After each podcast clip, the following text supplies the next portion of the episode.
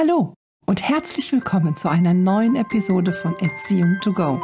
Das ist dein Podcast für hilfreiche Gedanken und Impulse direkt aus meinem Beratungsalltag. Hallo und heute bei mir im Podcast meine liebe Freundin Diana Eichhorn. Hallo. Ich bin nämlich heute bei Diana. Deswegen, man hört das hier im Mikrofon so gut. Wir sitzen beide zusammen hier am Mikrofon. Ich durfte heute Diana besuchen, bin bei ihr zu Hause. Diana Eichhorn, bekannt aus dem Fernsehen. Und zwar hast du das Haustiermagazin Hund, Katze, Maus ja fast 20 Jahre lang moderiert. Mhm, genau. Und heute bin ich hier und es sind auch alle Tierchen um uns herum. Smudo, Nalani, Jümchen, alle sind heute beim Podcast dabei. Und ich freue mich so sehr, dass Diana heute hier im Podcast ist. Wir sprechen heute über das Thema Erziehung. Klar, ist ja hier im Podcast immer Thema. Und zwar Erziehen ohne zu strafen oder Beziehung vor Erziehung. Und das hat mich immer sehr beeindruckt bei Diana mit ihren Tieren. Ich habe ja mitbekommen im Laufe der Jahre, da sind ja auch neue Tiere dazugekommen mhm. und wie das am Anfang war und ja, wie sich Verhalten geändert hat durch Beziehung und eben nicht durch Strafen. Und ich hatte das große Glück, Dianas Sohn in Betreuung zu haben. Ich hatte das große Glück, den Nando bei dir zu haben. Wir hatten das große Glück. Also Nando, ein ganz, ganz, ganz wunderbares Kind, der aber ja auch schon sehr früh wusste, was er wollte. Ein sehr energiegeladenes Kind. Genau. Ein sehr eigenwilliges Kind. Ja, ja.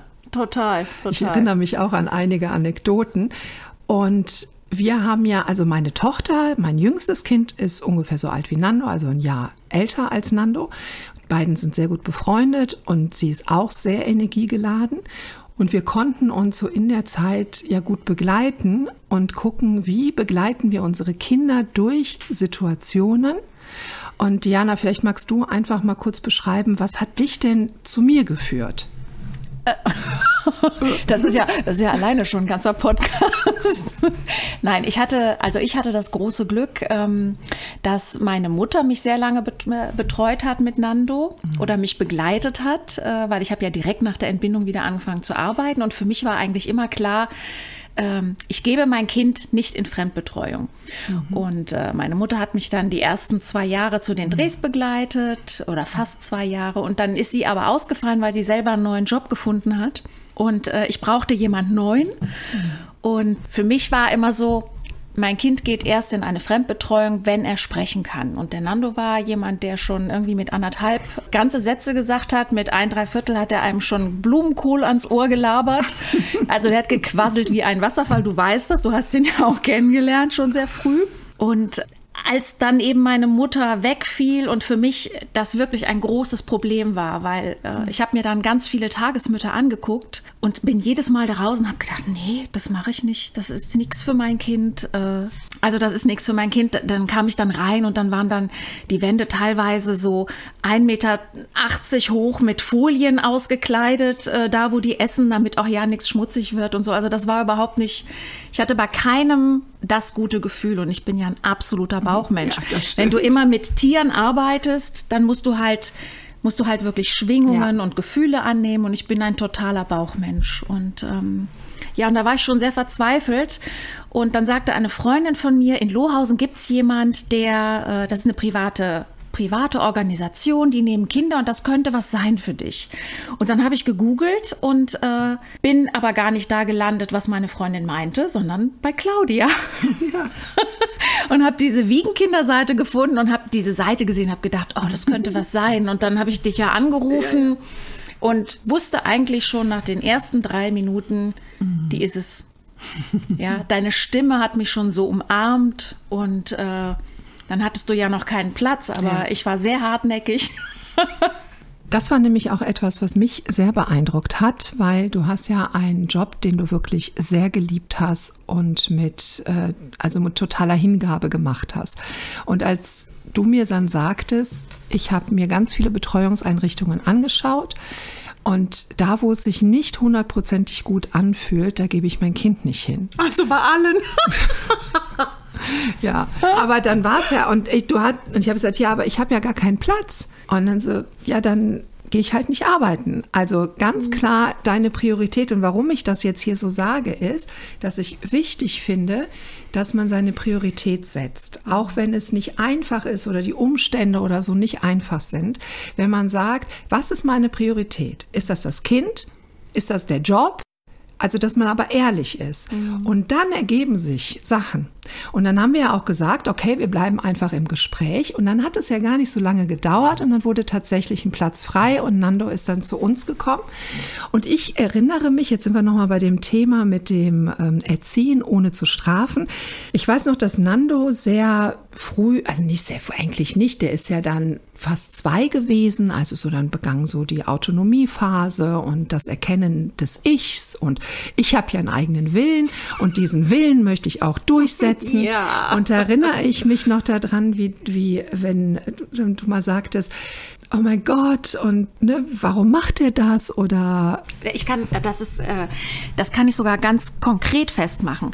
Also wenn der Nando irgendwo anders hinkam, auch bei dir in der ersten Zeit, der ist ja Zucker. Der ja, war ja Zucker, ja. Heute noch. Also der konnte, der, der, der spricht dann ganze, der hat ja damals schon ganze Sätze mit dir gesprochen, ja, und dann sein charmantes Lächeln, einfach ein Zuckerkind.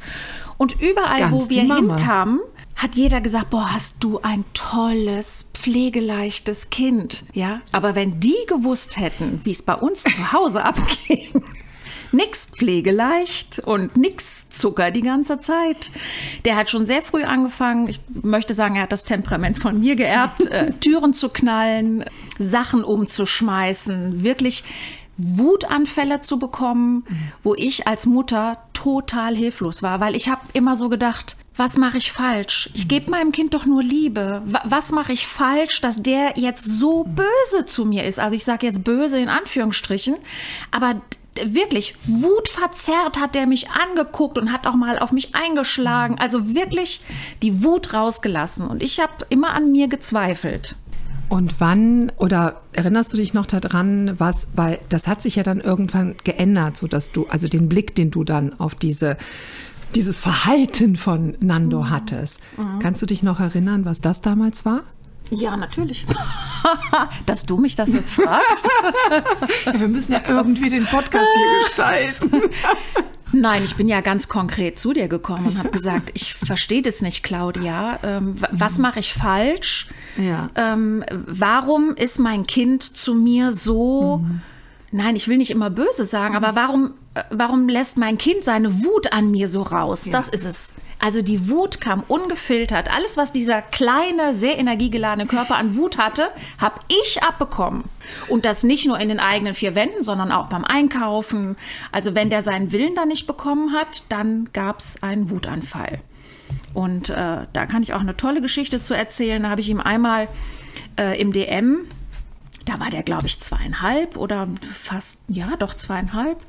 Also er konnte schon laufen und hatte auch schon in Wutanfällen richtig viel Energie.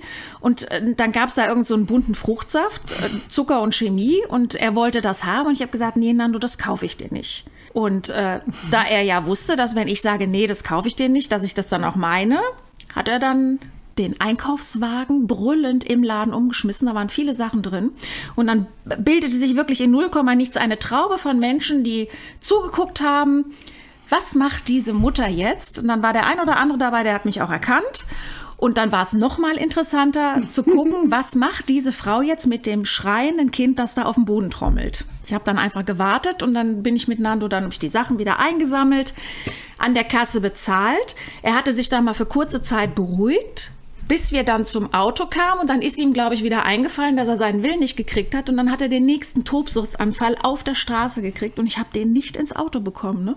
Ich wollte ihn hochnehmen, in den Kindersitz setzen, alle vier, viere von sich gestreckt, an der Tür festgehalten. Ich habe den nicht reingekriegt und es ist wieder eine Traube von Menschen. Und dann habe ich den wieder auf die Straße gestellt und habe einfach gewartet. Ich habe gewartet, bis der Sturm vorübergezogen war und habe ihn dann reingesetzt. Und ähm, da ist einfach der Schlüssel und das habe ich von den Tieren wirklich. Mhm. Der Schlüssel ist einfach, was soll ich machen in der Situation, wenn ich mein Kind anbrülle, mhm.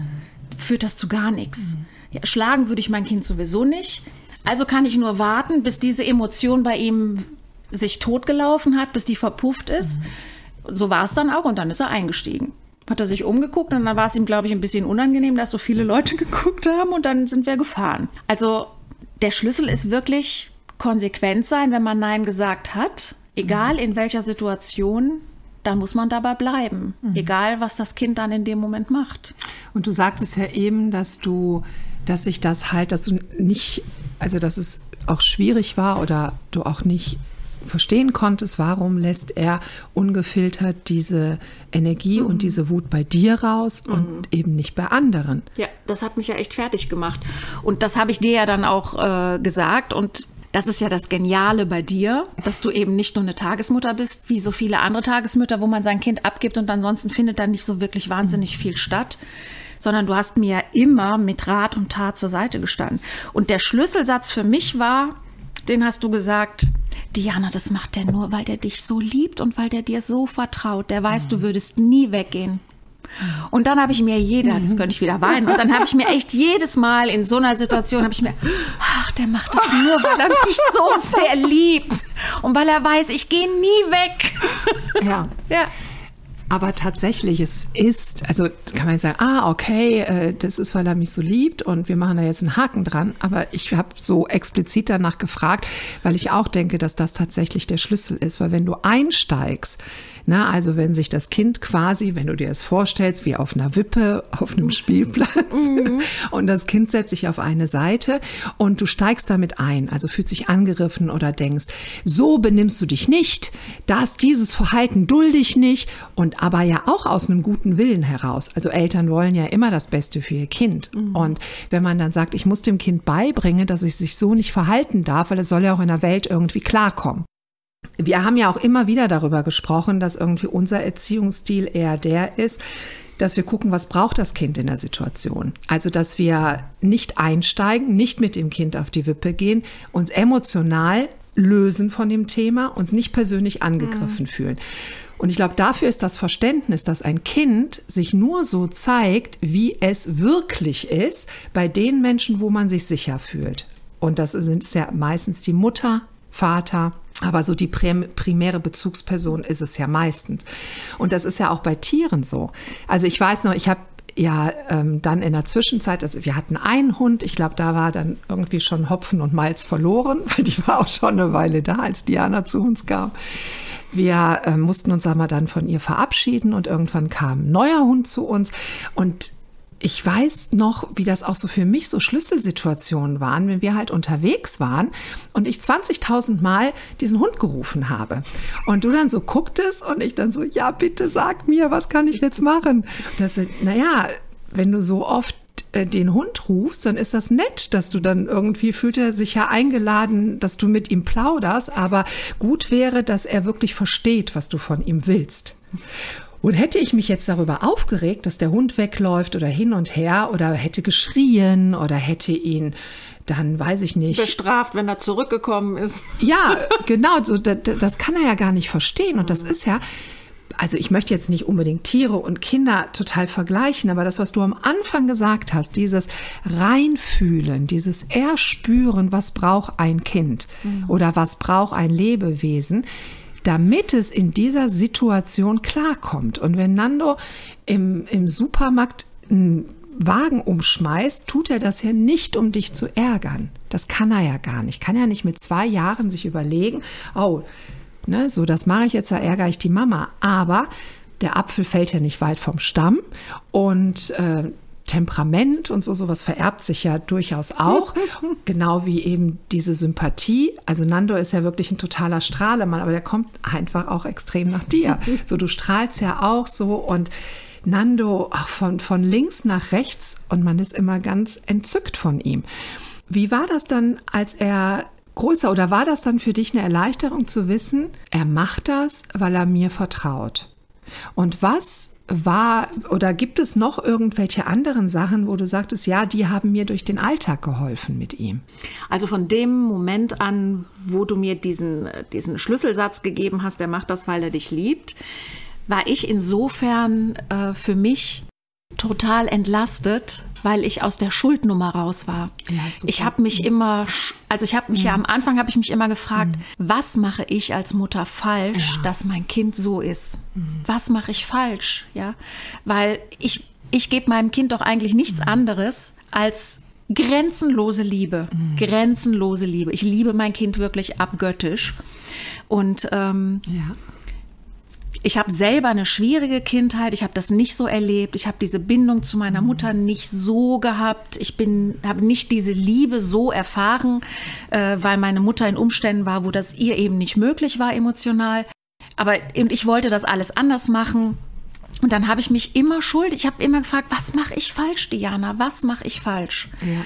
Und ähm, mit dem Schlüsselsatz hinterher, das war wie so ein, das war wirklich ein Geschenk, weil ich weil ich dachte so, ja, der vertraut dir. Mhm. Und weißt du was, Diana, der kann dir vertrauen. Und egal, was der mal in seinem Leben anstellen wird, vielleicht nimmt er irgendwann mal Drogen, man weiß nie, was, was aus den Kindern wird.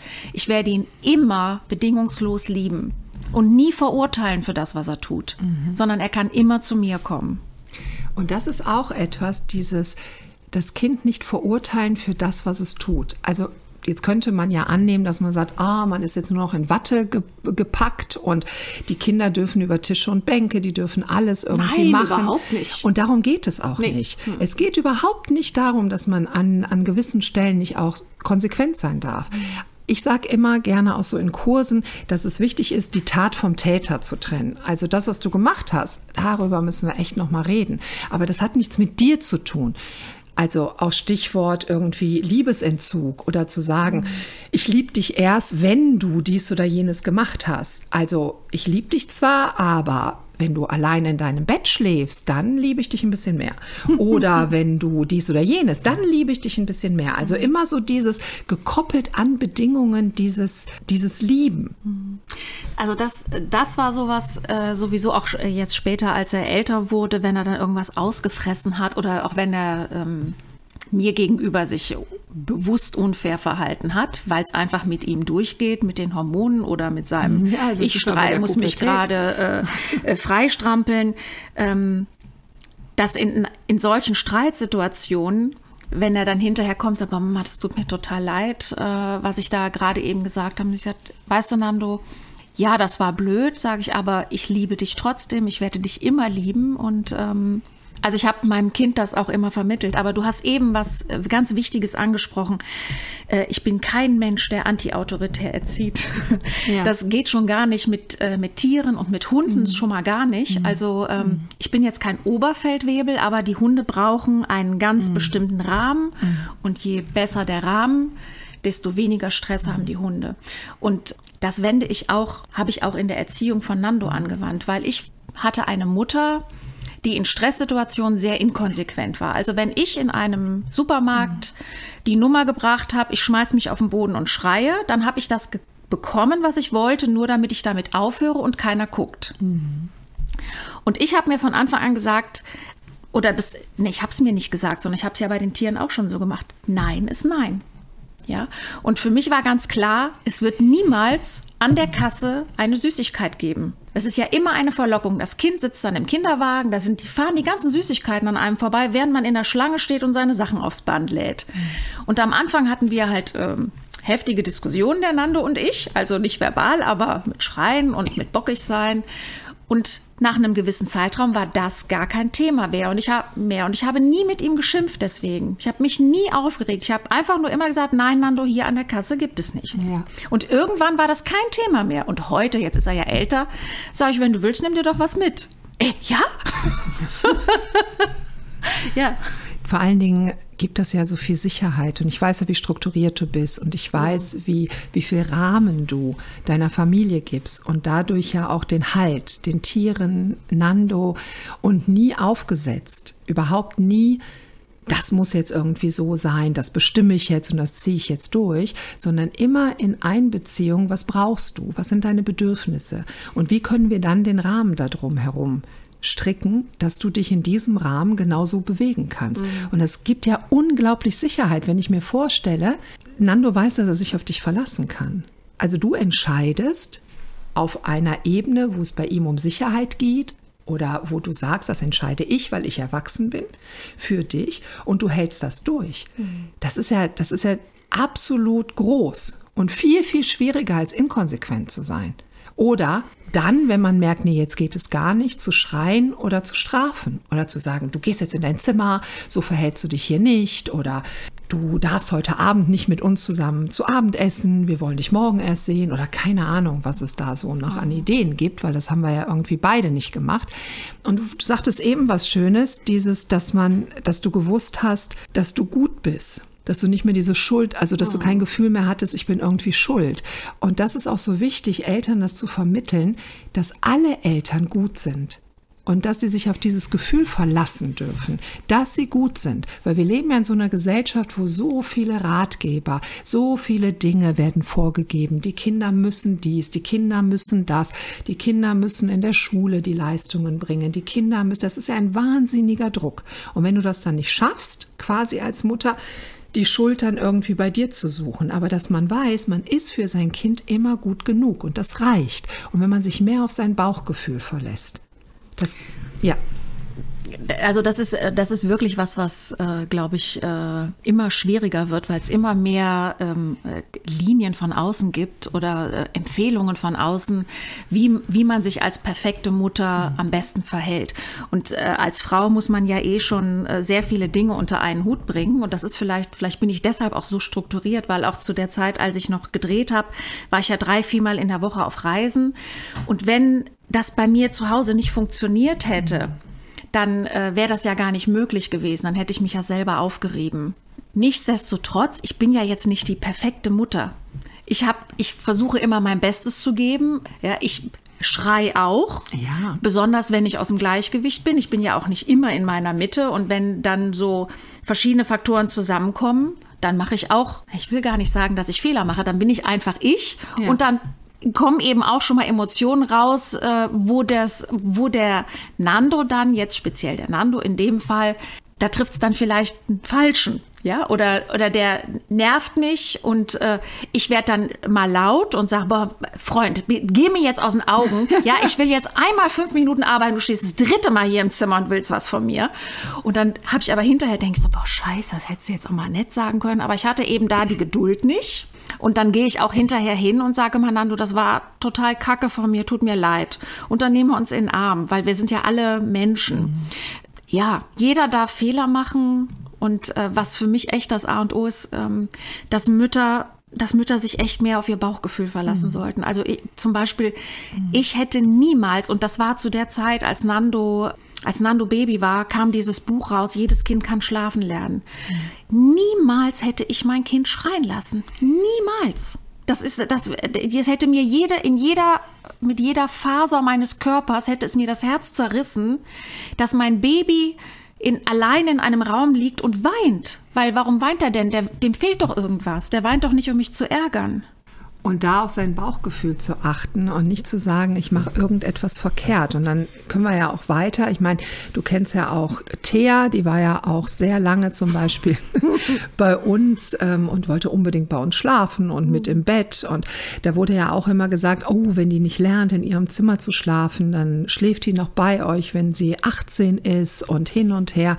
Aber das ist ja alles auch totaler Quatsch. Eine Familie sollte sich so einrichten, wie es für die Familie passt passt. Mhm. Und wenn es so ist, dass ein Kind irgendwie dabei ist und abends, wenn man noch man muss noch irgendwie was machen und das Kind ist schon mal im Schlafanzug und schläft dann im Wohnzimmer ein. Es ist alles in Ordnung, wenn es für die Familie stimmig ist. Mhm. Also ich, ich glaube ja auch, dass jeder in seine Kindererziehung ganz viel mit einbringt, was hat er selber für Erfahrungen gemacht als Kind. Ja, klar. Bei mir war das so, ich, ich bin aus der Generation, wo die Babys den Müttern schon direkt nach der Entbindung abgenommen wurden und dann dürften die Mütter einmal am Tag für 20 Minuten äh, ihr Baby sehen, im, das dann noch auf der Kinderstation lag. Und äh, da, von daher gab es ja da schon gar nicht diese Bindung. Ähm, und auch später, ich musste direkt in meinem eigenen Zimmer schlafen. Und auch als ich dann ein bisschen älter war und schon reflektieren mhm. konnte, ich habe mich oft abends im Bett nicht getraut, alleine aufzustehen und zur Toilette zu gehen, die einfach in unserer kleinen Wohnung um die Ecke war, weil ich gedacht habe, da sind Monster, die auf mich warten. Und ich habe mir damals gesagt, wenn ich mal ein Kind habe, dann muss es nie Angst haben, wenn es alleine ist oder wenn es wenn's, äh, wenn's schlafen, wenn's schlafen soll. Und äh, von daher durfte der Nando sehr lange bei uns schlafen. Und der Nando hat wirklich, oh, der war jenseits der zehn, da hat er immer noch bei uns im Bett geschlafen. Ja, jetzt kann man sagen, okay, also das ist jetzt ein bisschen zu alt und das tötet ja die Liebe. Also wenn man Liebe machen will, findet man andere Wege. Das muss nicht nachts im Bett sein. Aber für den Nando war das total wichtig. Und mir hat ein Satz geholfen, ich weiß gar nicht mehr, ob du den gesagt hast, nee, den habe ich irgendwo gelesen, ich weiß es nicht. Die Zeit, wo das Kind nicht mehr in deinem Bett schläft, in deinem Leben, die wird viel länger sein. Mhm. Ja, weil ich auch, bin ja auch zu dir gesagt, ähm, ja, jetzt liegt der, wird er immer noch und so. Und du hast mir immer das Gefühl gegeben, dass es alles gut so ist, so wie es ist. Und dann kam der Tag, ich weiß nicht, wann das war, zehnhalb oder elf, da ist er in sein Zimmer gegangen und hat das erste Mal in seinem Bett geschlafen. Und seitdem kommt, ist der nicht einmal mehr zu uns gekommen. Mhm. Ja, aber wir haben, wir sind echt ich kross jetzt die Finger. Ja, genau, das kann man ja wir sind, nicht Wir sind total eng. Total. Und das ist halt absolut individuell. Ob jetzt ein Kind mit zwei sagt, es möchte nicht mehr zu den Eltern rüberkommen oder ob ein Kind halt in seinem Zimmer schläft und nachts rüberkommt. Das war bei meinen dreien auch so. Beim ersten gar nicht so sehr. Der zweite hatte einfach super, super viel Angst. Und der kam, glaube ich, auch noch, als er 16 war, immer mal, um abzuklären, ist alles in Ordnung. Also brauche ich wirklich keine Angst zu haben. Mhm.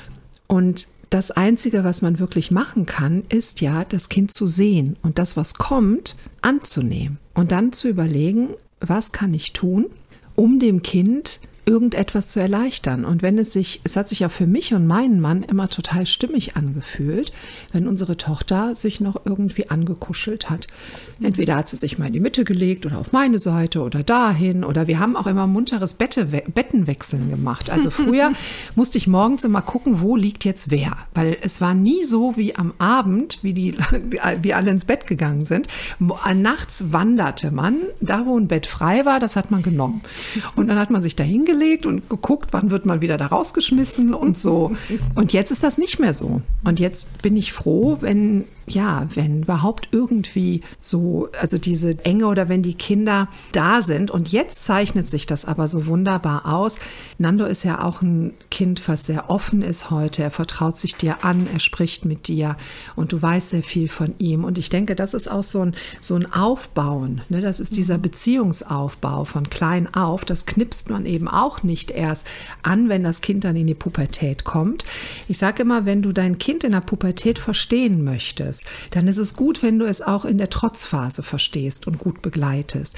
Weil da legt sich ja auf dieser kleinen Festplatte des Kindes ab, kann ich meiner Mama vertrauen oder kann ich meinen Eltern vertrauen mhm. oder kann ich denen nicht vertrauen? Also kann ich meinen Eltern vertrauen oder kann ich ihnen nicht vertrauen? Und ich habe mir zu meinem Sohn gesagt, zum Ältesten, ich habe gesagt, du Luca, ich habe oftmals das Gefühl, bei euch dreien ist immer irgendwas. Und in anderen Familien ist überhaupt nicht so viel. Wieso ist, ist das Quatsch. so? Eben. Und dann sagte der so, naja, vielleicht liegt es auch daran, dass die anderen ihren Eltern einfach auch nicht so viel sagen oder das auch mit ihren Eltern nicht besprechen, sondern diese Sachen mit sich selber ausmachen. Und ich weiß noch, wie ich früher dann halt mit im, im Bett war abends oder du hast ja auch, als Nando diese Karten gesammelt hat oder irgendwelche Sachen gebaut hat.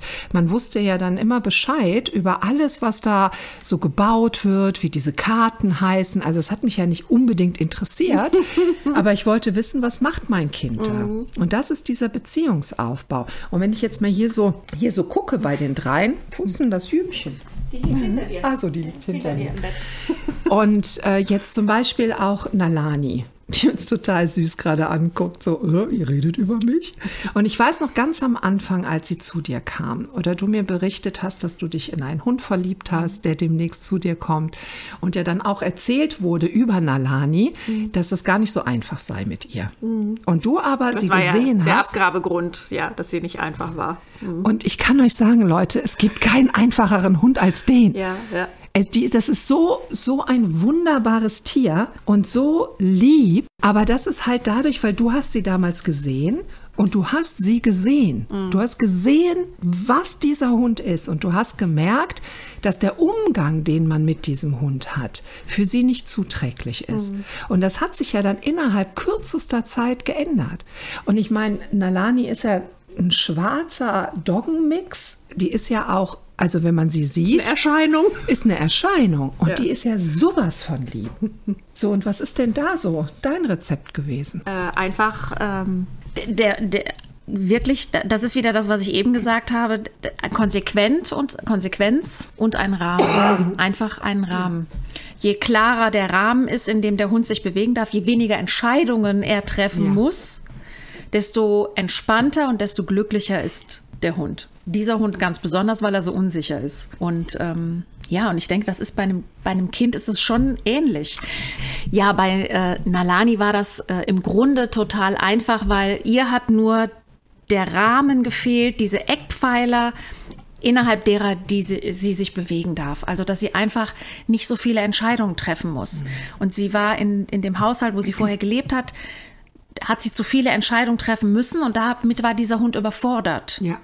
Und dadurch, dass ich ihr das genommen habe, war sie nicht mehr überfordert und sie ist der entspannteste und liebste und sensibelste Hund und verlässt sich immer auf mich.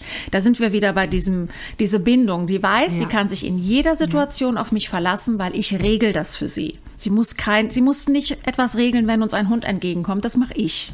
Das ist ja auch dieses, also Bindung, Begleitung, Begrenzung. Also ich habe mal ähm, gelernt, da gab es die dicke Bertha, die, dieses dicke B und äh, das wurde äh, so schön erklärt, dass wenn Bertha satt ist, nämlich mit Bindung, mit Beziehung, Begleitung, aber auch mit Begrenzung, dann fühlt sie sich wohl. Und hat die Hunger irgendwo, dann fühlt die sich nicht wohl. Dann, dann, dann sucht die nach dem, dass eben dieser Tank wieder gefüllt wird. Und wenn Nando weiß, dass er im Supermarkt eben dieses, dieses Getränk oder was auch immer da ist, nicht bekommt, gibst du ihm in diesem Moment ja auch die totale Sicherheit, weil er sich auf dich verlassen kann. Mhm. Und es wäre ja viel, viel einfacher, inkonsequent zu sein und ihm die Verantwortung zu geben du bist nicht richtig, du benimmst dich nicht gut, ich übe jetzt Druck auf dich aus, dass du dich so verhältst, wie ich dich haben will, damit ich mich besser fühle. Mhm. Und das machen ja auch viele mit Tieren. Also das erlebe ich schon oft, wenn ich irgendwo bin, dann schreien die, dann kommt der Hund, dann wird er zusammengefalten. Mhm. Und was für einen Grund hat er denn dann überhaupt noch zu kommen? Bei dir, ich habe noch nie gehört, dass du laut geworden bist. Auch mit den Tieren nicht. Also, dass du schon mal etwas lauter geworden bist, damit die auch die Chance hat, dich zu hören, wenn sie ein bisschen weg ist. Dann wurde okay, die also wenn ich, da muss ich jetzt reingrätschen. Wenn ich Yumi dabei erwische, wie sie gerade versucht, dem Smudo das Katzenfutter wegzufressen, dann werde ich schon auch mal kurz sagen, Yumi, lass es! das Jümchen. Ich muss ja, ich muss ja sagen, ich war, ähm, als du mir das Thema äh, gesagt hast, Bestrafung, also das, das, äh, das Thema heute im Podcast äh, Bestrafung ist, dass ich direkt so habe, wie, wann habe ich denn mein Kind bestraft? Wie bestrafe ich denn eigentlich mein Kind? also ja, eben nicht. ja, es ist so, ähm, und ich bin selber, ich bin total viel bestraft mhm. worden äh, in der Generation, in der ich groß geworden bin. Da ist auch der ein oder andere Kochlöffel kaputt gegangen bei. Und ich, und ich habe halt für mich damals so mitgenommen, das hat gar nichts gebracht. Das war ein, das war dann ein Verzweiflungsausbruch meiner Mutter, die an ihrer Grenze war, hat aber überhaupt zu gar nichts geführt. Zumindest nicht zu dem, was sie erhofft hat. Also sie hätte dich ja im ja, Grunde sie wollte, dass ich brechen. funktioniere, ja. so wie sie das will. Ja. Es hat vielleicht was dazu geführt, dass, ähm, dass vielleicht die Beziehung nicht so die intensivste oder nicht so die stabilste oder so vielleicht auf lange Sicht dann war oder so intensiv, wie sie hätte sein können oder so. Weil wenn sie dir andere Angebote gemacht hätte, hättest du ja nochmal andere Handlungsoptionen gehabt. Aber auch da, ich denke auch unsere Eltern, die haben es so gut gemacht, wie sie es konnten. Ja. Und das ist auch in Ordnung. Und ich kenne auch diese Kochlöffel-Fraktion. Also wenn meine Mutter jetzt hier diese Podcast-Folge hört, wird sie sofort sagen, das stimmt überhaupt nicht. Und ähm, es ist, alles ist gut, weil auch sie waren so, wie sie waren und haben es so gut gemacht, wie sie konnten. Und wir sind ja jetzt auch da, um Dinge auch anders machen zu können. Aber dazu braucht es ja Reflexionsbereitschaft. Und ich finde das immer so toll, immer da, wo ein Kind einen antriggert. Immer da, wo ich mit dem Kind in einen Konflikt gehe und es mich über Gebühr strapaziert.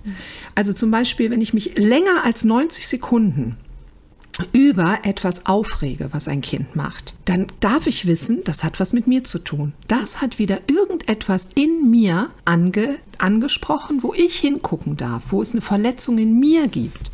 Und da habe ich jetzt die Möglichkeit, klar, dem Kind den Rahmen zu geben und zu sagen, nein, das möchte ich nicht oder dies oder jenes und das auch auszuhalten, nicht mit dem Kind in den Kampf zu ziehen und zu sagen, ich habe Recht und ich meine, natürlich haben wir Recht. Wir sind die Erwachsenen, wir sind die Versorger des Kindes. Ohne uns können sie nicht überleben. Das hat die Natur in dieses kleine Kind ja mit eingegeben. Das Kind wird sich immer anpassen. Und das meinte ich auch damals mit dem, wenn der Nando sich bei dir so verhält, dann tut er das, weil er bedingungslos vertraut. Mhm. Sonst würde er sich so nicht verhalten.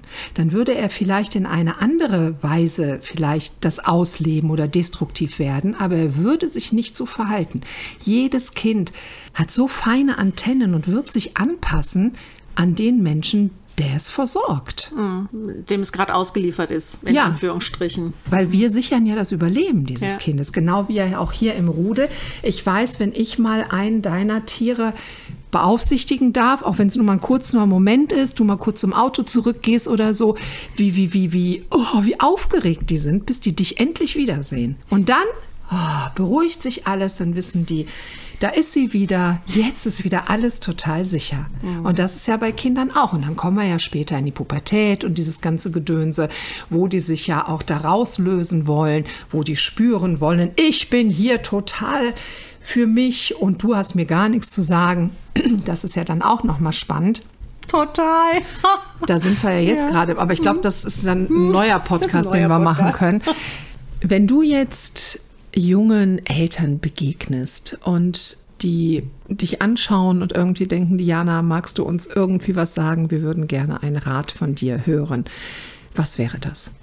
Ich, ich äh, kann einfach nur jeder Mutter sagen, hör immer auf deinen Bauch und hör auf dein Herz. Und auch wenn alle um dich herum sagen, du musst dein Kind jetzt mit einem Jahr in die Betreuung geben, weil das ist einfach so, das machen alle. Und du musst äh, arbeiten gehen und du musst Karriere machen, dann würde ich sagen, wenn du aber, wenn dein wenn du dein Kind abgibst und dir tut's Herz weh und du willst es eigentlich nicht, warum machst du es dann? Also hör wirklich immer auf den Bauch. Bei allem, was man macht mit Kindern, immer auf den Bauch hören und nicht auf das, was andere von einem erwarten, was man tun soll. Ja, das ist ein total schöner Schlusssatz. Also dem kann ich auch gar nichts mehr hinzufügen. Da brauchen wir auch kaum Ratgeber oder sonst irgendwas. Wir hören auf unser Bauch und vor allen Dingen auf unser Herz. Mm, mm. Auch wenn es anstrengend ist. Das ist nicht immer der leichteste Weg. Weil wir haben ja auch unsere inneren Verstrickungen. Wir, mhm. haben, wir sind eben auch erzogen, wir sind auch begleitet. Und das bildet ja eigentlich die Blaupause für das, wie wir unsere Kinder jetzt begleiten. Mhm. Das wollen wir dann aber nicht so, weil wir spüren oder unser Verstand sagt, es geht auch anders. Und da sind ja die, die Konflikte, die, ja. Ich habe, entschuldige, wenn ich Absolut. dir jetzt ins Wort falle, ich habe hab wirklich noch was, ähm, was ich nur jedem empfehlen kann, der äh, ein Kind großzieht. Äh, es ist keine Schande, sich Hilfe zu holen. Mhm. Ja, und ich hatte die Hilfe in dir. Mhm. da bin ich ja, also das war ja ein, ein Zusatzgeschenk dazu, dass mein Kind äh, wirklich so herzlich äh, betreut wurde, war ja das Zusatzgeschenk, was ich bei dir hatte, dass du mich ja auch die ganze Zeit wirklich durch alle schwierigen Phasen durchbegleitet hast. Und ich hatte wirklich, ich war ja oft an Punkten, wo ich verzweifelt war, weil mein Kind irgendwas gemacht hat. Das hatte ja auch, Danando hatte eine sehr äh, längere Phase, wo er sehr bissig war, wo ich mich dann gefragt habe, äh, habe ich jetzt noch einen Hund im Haus, wo er einfach äh, wahllos Kinder ins Gesicht gebissen hat. Ja. Äh, und äh, wirklich, und da kann ein, da kann man als Mutter wirklich dran verzweifeln, weil man nicht weiß, was soll ich machen, wie kann, ja, ich kann ja meinem Kind keinen Maulkorb anziehen. Und in solchen sind, man muss sich wirklich Hilfe holen, weil wenn dann jemand kommt, der das alles einordnen kann, der weiß, warum kann sowas passieren, wie verhalte ich mich am besten, das ist eine Phase, die wieder vorbeigeht, äh, das ist kein Grund, mit seinem Kind zu schimpfen oder es dann weniger zu lieben, dass man einfach sich Hilfe holt. Das ist so wahnsinnig viel wert. Und ich bin, ich, ich sage wirklich, ich bin so eine, in Anführungsstrichen, gute Mutter, ich bin über mich hinausgewachsen, aber nur, weil ich immer Hilfe hatte in diesen schwierigen Phasen, weil ich mir die Hilfe auch geholt habe. Mhm. Und das kann ich nur jedem empfehlen. Ja, also, ihr könnt anrufen. ich stehe zur Verfügung. Ja, das, das geht mir genauso. Ich meine, wir unterhalten uns ja sehr häufig über, über Sachen oder ich komme halt mit den Dingen, die ich mit meiner Tochter habe. Man ist ja da auch betriebsblind ne? mhm. ne, bei dem eigenen Kind. Ist ja dann doch nochmal alles irgendwie anders. Ja, also es ist selten, aber mir fällt jetzt gerade nichts mehr ein. Deswegen, ich denke, der Podcast, der ist rund. Es sind viele Sachen gesagt und die Essenz, es ist, wie es ist und begleite dein Kind so, dass du es siehst und dass du es fühlst und dass es diese drei Bs bekommt, also dass es eine gute Bindung hat, dass es gut begleitet wird und dass es aber auch die nötige Begrenzung erfährt. Mhm. Aber nie mit Druck oder Bestrafung. War schon wieder ein B, aber das klammern wir dann aus, das braucht es halt nicht, sondern wirklich den Rahmen zu geben. Ich bringe noch mal das L mit rein. Ja. Liebe. Das ist wirklich der Schlüssel. Du musst immer das alles, was passiert, immer aus Liebe heraus betrachten. Mhm. Ja. Genau. In diesem Sinne, habt einen guten Tag. Ich packe hier unten noch was in die Show Notes. So, ne, so alle Informationen, die man irgendwie noch braucht. Wenn ihr glaubt, dass dieser Podcast auch Menschen interessieren könnte, Agi, also genau. Also das wollte ich Wenn es klingelt, dann hört ihr die Hunde. Ja, das ist jetzt nochmal der Abschluss. Ja, wunderbar. Okay, habt einen guten Tag. Nalani. Das ist Nalani. Ja, was willst du denn dazu sagen, Nalani? Ja, willst du auch mal was sagen? Ein Hundepodcast. Tschüss. Auch in der nächsten Podcast-Folge gibt es weiteren Input. Denke daran. Mit Haltung, Herz und Seele begleitest du intuitiv richtig. Du und dein Kind seid nämlich bereits wundervoll. Du willst keine Infos verpassen? Dann abonniere den Erziehung to go Podcast.